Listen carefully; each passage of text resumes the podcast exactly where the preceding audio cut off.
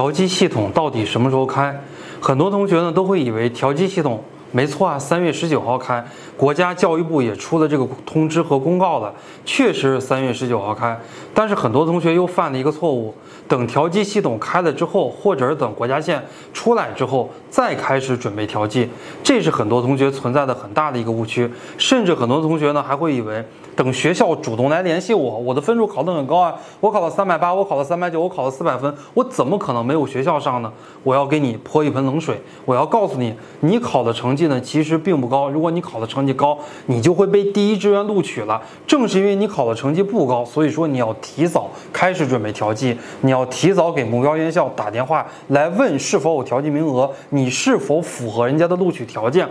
我经常说一句话：考研调剂系统开启之时，就是考研调剂结束之时。很多同学不相信这句话，你说了，那不是调剂系统五月份才关吗？调剂系统三月份开，到了四月底会持续一个半月到两个月的时间了。我告诉大家。百分之八十到百分之九十以上的这个名额，在调剂系统开启之前，目标院校和专业的老师基本上就已经许给了这个同学，告诉这个同学啊，调剂系统开了之后，你可以来填我们学校，我们专业是有机会的。老师不会告诉你百分之百的我就录取你了，但是会提前的把这一个坑位给安排好。所以呢，我们在考研调剂系统开启之前，你如果没有得到任何一个学校给你一个确定的消息，告诉你了国家线出来之后，调剂系统出来之后，你就报我们学校和专业，那么你能调剂成功的概率其实是微乎其微的。大家一定要抓紧时间了。